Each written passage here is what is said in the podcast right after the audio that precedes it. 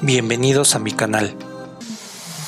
Finteros, bienvenidos al podcast de FinTech Ando, un podcast de Roberto Martínez, el podcast donde serás un chucho coherero del FinTech. FinTech, inversiones, criptomonedas y todo sobre tecnología. Empezamos. Hola, hola Finteros. Este es nuestro podcast número 21 de nuestro programa Finteando, donde serás un chucho cuerero de las fintech. Te traigo un super programa titulado Invierte en bienes raíces que sigue. Tendremos entrevista con el CEO de M2Crow, el cual nos dará información relevante de esta fintech, proyectos futuros, ley fintech y nos dejará cómo será la normalidad después del COVID-19. También analizaremos esta fintech de M2Crow y si conviene invertir en estos tiempos en bienes raíces y cuáles son las ventajas y desventajas. Estás en Finteando. Empezamos. El espejo de la pobreza, el libro del que todo mundo habla, con más de mil ejemplares vendidos en la categoría de emprendimiento y fintech, el cual cambiará tu modo de pensar en tu vida y entorno si quieres ser un líder y ganador, debes de tenerlo en tu biblioteca personal. Se vende de manera mundial en Amazon. Cómpralo ya.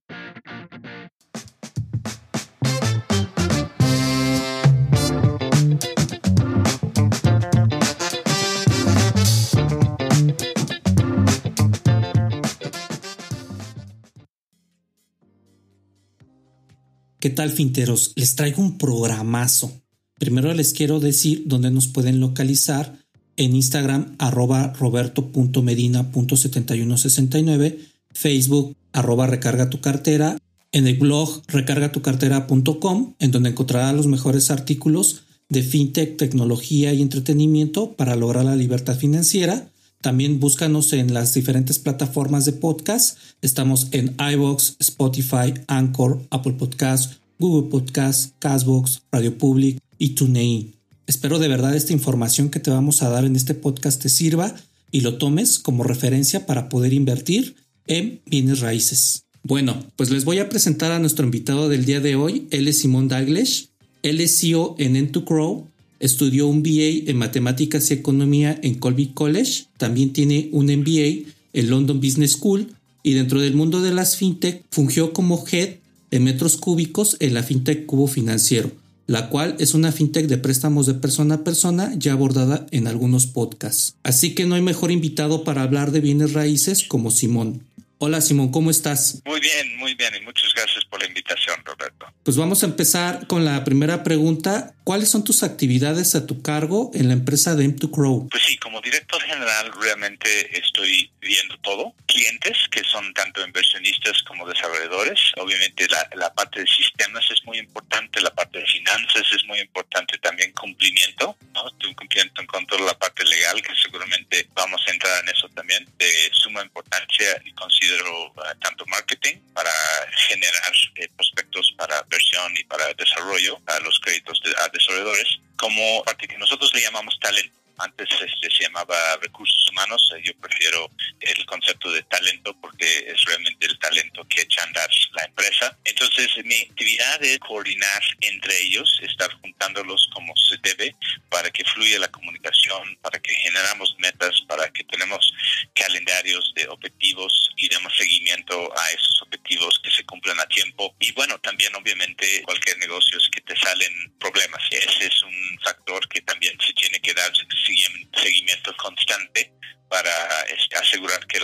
fluyen y cualquier situación que enfrentamos como negocio lo resolvemos a tiempo y a satisfacción de nuestros usuarios, las autoridades que nos regulan, etcétera, etcétera. Perfecto. Uno no se da cuenta de todo el trabajo que está atrás de una plataforma como esta. Entonces, este es muy interesante actividades dentro de la empresa. Y dentro de estas, ¿cuál es el diferenciador con la competencia, por ejemplo, como son Brick y 100 ladrillos? ¿Qué hace diferente a M2Crow? Pues fíjate que a mí en lo personal siento que a lo mejor las diferencias son menores. Obviamente si hay una competencia sana siempre va a haber. Mi perspectiva es que nuestra competencia para nosotros es más el tema de competir contra los bancos. O sea, realmente yo creo que lo que es interesante de nuestro modelo de negocio es históricamente fue muy difícil para un inversionista eh, tener acceso a tasas interesantes, elevados, ¿no? Eh, a lo mejor que también llevan un mayor riesgo, ¿ok? Este, y seguramente vamos a entrar en ese tema también, pero realmente era muy difícil para un inversionista cualquiera tener acceso a estos rendimientos. Fuerte que yo creo que nosotros estamos abriendo es, oye, tú alguno tienes 5 millones, 10 millones, 20 millones de pesos para invertir o en un uh, fondo de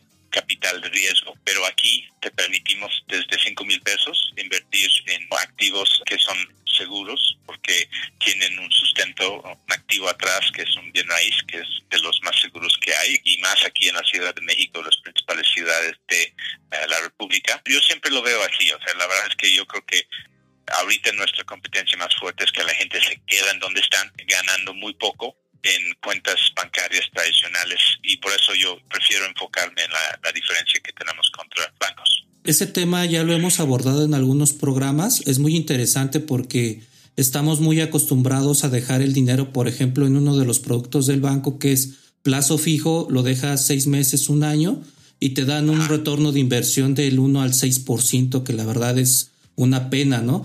Cuando tenemos fintech y proyectos muy este, interesantes en donde te pueden dar 16, 18, hasta 22% de retorno de tu inversión. Entonces, esta parte de invertir en fintech, en bienes raíces, aparte de que es un riesgo de bajo impacto, te ayuda básicamente a que tu dinero pueda tener un mejor rendimiento, que a final de cuentas es algo que busca cualquier inversionista que esté poniendo a trabajar su dinero. Y con respecto a los proyectos, ¿Cuáles son los casos de éxito en proyectos en M2Crow? Ok, pues mira, podría hablarte de, muchos. Recién este, estoy hablando en finales de abril, fue, fue uno que me dio mucho gusto porque el proyecto se llamaba Edgar Allan Poe. Habíamos uh, fondeado ahí 3 millones de pesos ya en enero de 2019 y habíamos establecido como un estimado de 15 meses de Y afortunadamente este proyecto pudiéramos no solo, o sea, obviamente el capital más el rendimiento que fue alrededor de 19%, muy atractivo. Y incluso yo lo llamo como de los principales casos de éxito porque pagó antes de tiempo en lugar de los 15 meses que habíamos estimado, pago en 14. Lo que sería interesante para ti, para tu audiencia, es a lo mejor una perspectiva un poco más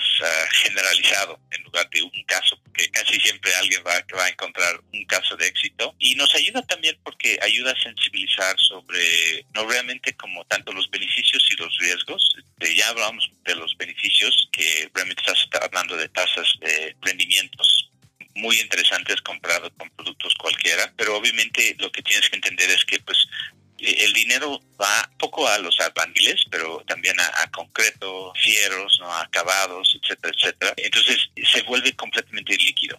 Y, esa es la parte que es importante entender, que una vez que está invertido, si hemos hecho, y si quieres podemos hablar sobre esto de cómo generamos liquidez en, situaciones eh, extremas o de, necesidad, de alta necesidad, pero en general es, es, un producto completamente líquido hasta que el proyecto se termine y se venda. Y por ahí yo creo que lo que seguramente muchos quieren escuchar es, oye, pero en general, ¿cómo van? En lugar de darme un caso de éxito que, que te fue súper bien, ¿cómo han sido? Entonces yo quería digo, si estás de acuerdo, Roberto, te cuento un poco cómo anda nuestra cartera eh, hoy en día, de 160 millones de pesos que hemos recibido por parte de inversionistas y entregado a los desarrolladores. Bueno, primero hay que descartar la mitad, más o menos 82%, porque todavía no llega la fecha todavía no llega a su fecha de, plazo, ¿no? De cuando habíamos establecido que, cuando se iba a terminar y vender, etcétera. Entonces ponemos que hay tres canastas grandes, porque también hay luego subcanastas, ¿no? Si hablamos de, por ejemplo, atrasado, pues hay atrasado, el atrasado de hasta un mes o incluso hasta tres meses es muy diferente al atrasado de tres meses o más, ¿no? Seis meses, doce meses. Por ejercicios de simplificar para no estar, porque luego se puede volver también muy complejo, yo puse tres categorías. Atrasado, pagado, que quiere decir pagado así liquidado al 100. Por ejemplo, establecemos pagos eh, periódicos. Entonces, están cumpliendo pero no se ha terminado, no es pagado al 100 porque todavía les falta tiempo para el pago final, ¿no? Entonces, de los 160 mil millones de pesos que hemos captado, 78 caen en estas tres categorías y más o menos atrasado son 18 millones, pagando en, en el proceso de estar pagando al corriente 19, entonces ahí estos números son muy parecidos, y luego pagado o sea, ya entregado y terminado el proyecto, 41 millones. ¿No? El total te da los 78, a lo mejor para hacerle un poco más fácil tu audiencia, en, porcentajes, ¿no? En lugar de números. Mira, 23%, digamos, al cierre de junio, ¿ok? Entonces, este, obviamente estamos en un momento que quizás no es óptimo, pero 23% atrasado, 24% que están pagando en, en, curso, en tiempo, y 52% pagado. Eso quiere decir que 76, vamos a decir en este momento, bueno, al cierre de junio, 76% van bien, van en línea, van según eh, el acordado, y con 23% tenemos este atraso. Del 23 que tenemos atraso, yo, yo diría que más o menos dos tercer partes van a terminar pagando a tiempo en forma y el otro, no, tercer parte de este 23%. Estoy hablando de alrededor de 6, 7, 8%.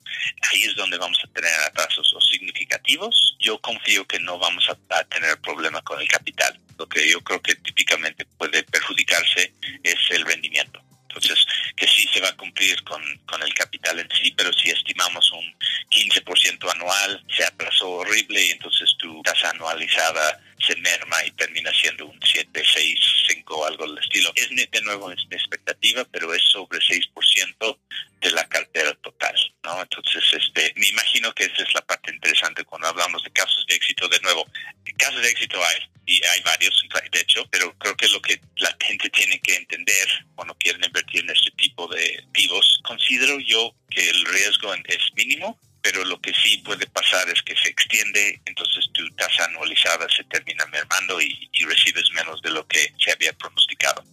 Eh, espero que esto eh, conteste a tu pregunta, Roberto, no sé. Sí, de hecho, la, eh, superaste la expectativa que yo estaba esperando con respecto a esto. Son muy buenos números con respecto a lo que se está esperando en cuanto a que la gente este, y las obras algunos este, inversionistas se quedan sin liquidez o se van a fondos más adecuados para ellos. Se habla muy bien de la plataforma, habla muy bien de, de cómo se está manejando este, la empresa. Me imagino que hay todo un movimiento atrás de eso para que el dinero se mueva, eh, los proyectos se puedan entregar. Y realmente los quiero felicitar porque yo, por ejemplo, invierto en otras plataformas y nunca me había tocado un proyecto donde te regresen tu dinero un mes antes. Por lo regular, este, este tipo de proyectos son este de que se te llegan a atrasar un poquito, tres meses, cuatro meses por permisos de suelos, o problemas con las constructoras, cualquier cosa te puede llegar a pasar, o incluso una especie de devaluación en el dólar o en el peso, ¿no? Pero esto de que regreses el dinero un mes antes a lo pactado,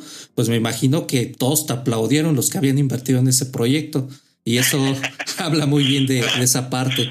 Este, y bueno, y con respecto a lo bueno que ya hablamos, ¿cuál ha sido tu peor problema en la empresa y con los inversionistas? Bueno, eh, es un poco el otro lado de la moneda, ¿no? Eh, sí, este, te digo, en, particular tenemos dos proyectos que, que siguen siendo un poco complicados, que puedo decir con mucho gusto, o sea, y muy claro, y la gente que nos siguen, si es que hay algunas personas que están escuchando, pero en, en parte porque sí conocen a Crowd, tuvimos un, un incidente muy desagradable muy este, triste, con un inversionista que eh, pues no sabemos, ¿no? No sabemos a ciencia cierta eh, realmente cuánto fue un tema de desconocimiento y, no había evaluado bien y entendido bien la naturaleza de su inversión con nosotros, pero sí fue uno de los eh, proyectos que se atrasó. Realmente tuvimos problemas fuertes con, con este inversionista porque está en todo su derecho a reclamarnos en redes sociales lo que quiere, pero sobre lo real, ¿no? Este, oye, pues este, son muy malos para escoger sus inversiones, por decir, ¿no? ¿Qué le digo? No, este, es, pues tuviste una mala experiencia, no creo que es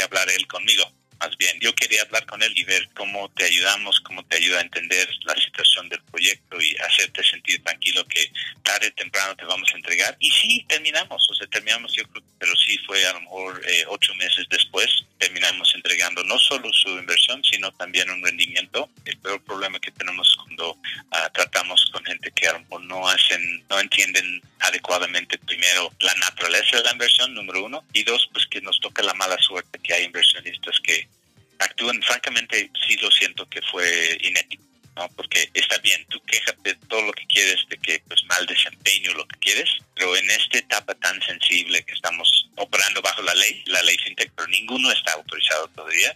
Entonces el tema de la confianza es primordial y que tomó esta decisión de literalmente defamar y ese es un problema que haces, eh, que, pues que tiene cualquier empresa cuando trata con el público en general, es que hay gente eh, no inético que, que terminan intentando hacerte daño. Y francamente sí creo, creo que sí, sí nos hizo daño. Te cuento que no solo obviamente a nivel de inversionistas, que a lo mejor ni sabemos, que no nos voltearon a ver porque vieron esto y crearon a él en lugar de investigar más. Pero incluso creo, Roberto, que en mi proceso de reclutamiento, ¿no? Con el área de talento, que de repente la gente, pues, ah, están buscando de, de busque, busco, encuentran una liga que desafortunadamente habla de cosas falsas de la empresa. Son cosas reales que realmente sí nos pegan, ¿no? Entonces, este, pero de nuevo, yo creo que número uno y principal es un tema de desconocimiento, de que falta de investigar eh, y entender bien, bien cuál es la naturaleza de la inversión. Y a la otra parte es muy difícil de controlar, que es este no, la ética de cada persona y cómo deciden actuar. Es complicado este tipo de situaciones. De hecho, eh, para los que nos escuchan, eh, bastantes veces les he platicado que hay que tener mucho cuidado con respecto a lo que estás invirtiendo. La primera regla de oro que tienes que tener para invertir es no inviertas en donde no tienes conocimiento de cómo funciona el negocio.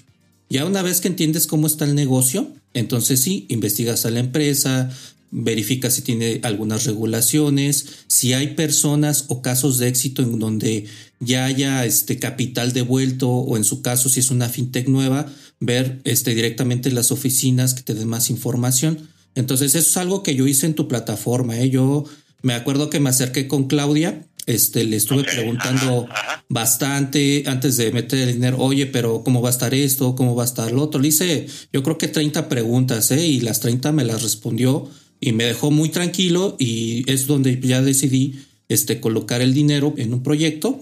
Y pues también debemos de entender que las inversiones todas tienen riesgo.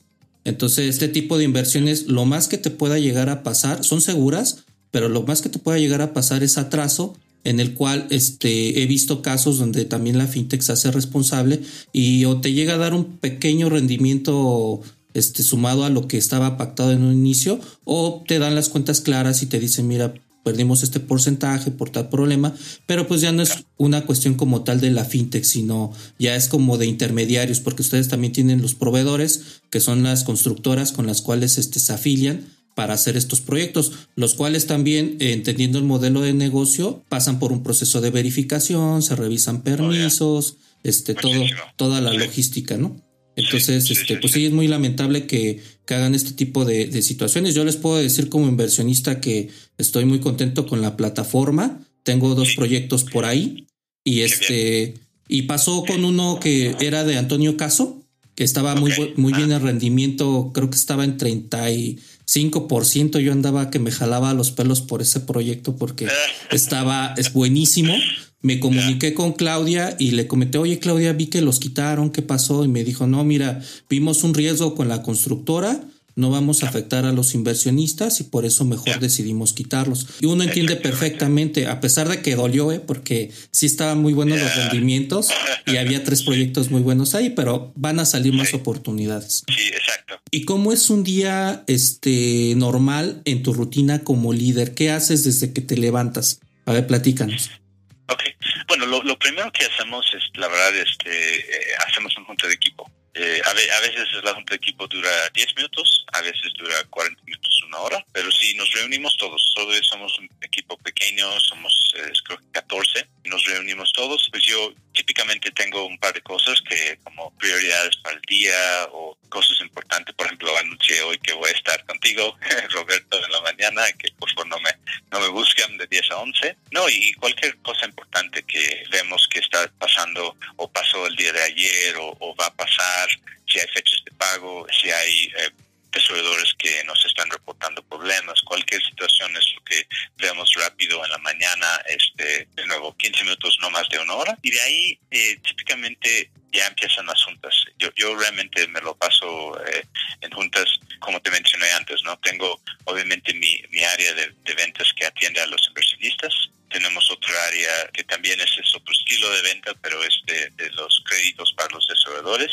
Obviamente, de nuevo, la parte de sistemas es primordial. Entonces, ver la agenda tecnológica, cómo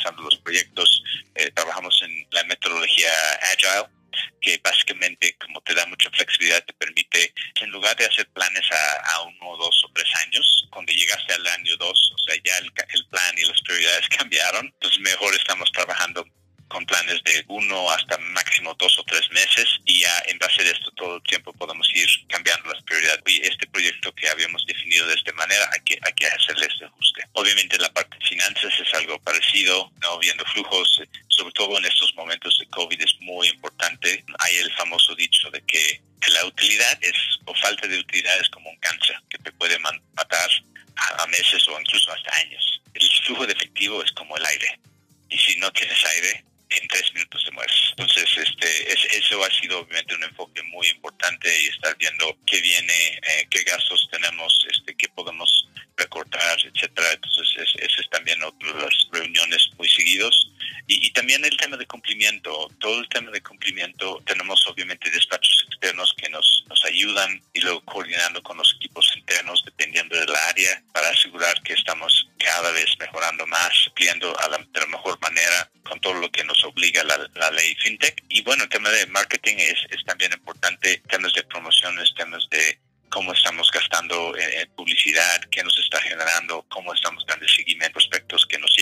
Y por último, pero no menos importante, de nuevo, o sea, yo creo que el talento es, a lo mejor es un área que anteriormente fue como un, un dolor de cabeza en la que nadie quería ver.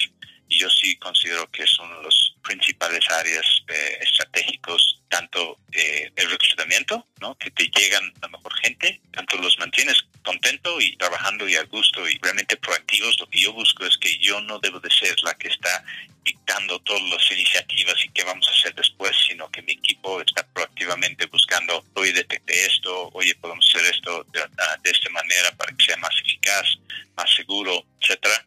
Entonces, todos los temas de talento, mantener a la gente motivado, capacitado, eh, enfocado en lo que tiene que hacer, eh, temas de objetivos y compensación no variable que va en función de, de desempeño para alinear incentivos de la empresa. Lamento decirlo, pero realmente me lo paso eh, casi casi todo el día en, en, de junta en junta en junta.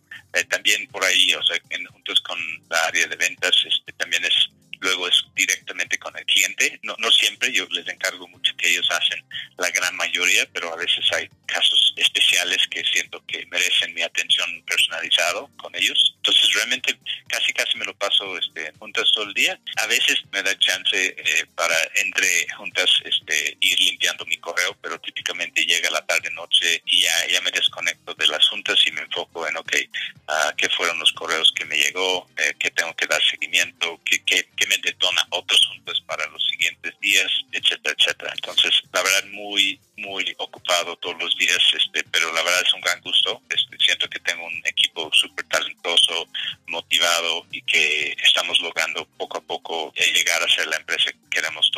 Muy bien, pues como todo gran líder, eres un líder que delega con su equipo, que lo entrena y empiezas a trabajar prácticamente a las seis de la tarde que te comprendo perfectamente cómo es esa, esa pequeña dinámica cuando estás en posiciones este, importantes. Yeah. Y hablando yeah, de tus clientes. ¿por qué crees que es importante invertir en tiempos de crisis en México?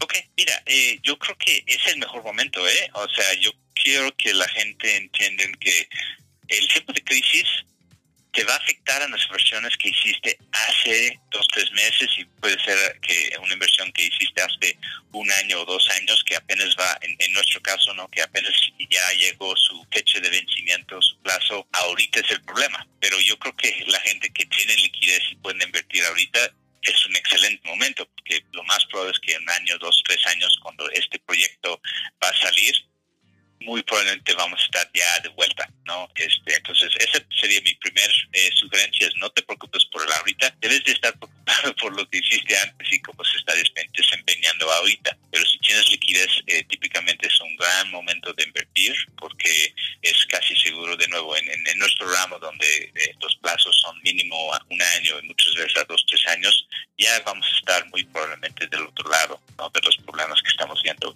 ahora.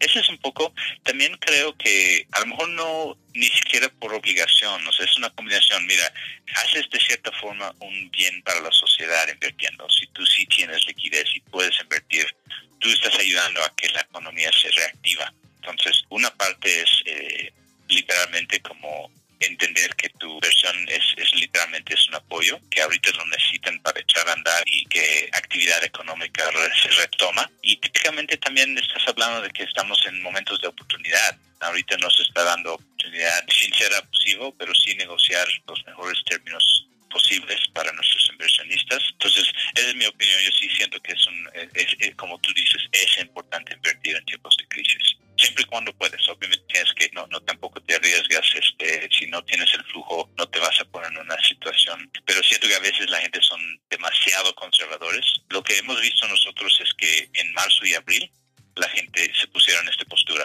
muy, muy conservadores, espérame, aguántame, yo ahorita tengo que tener liquidez.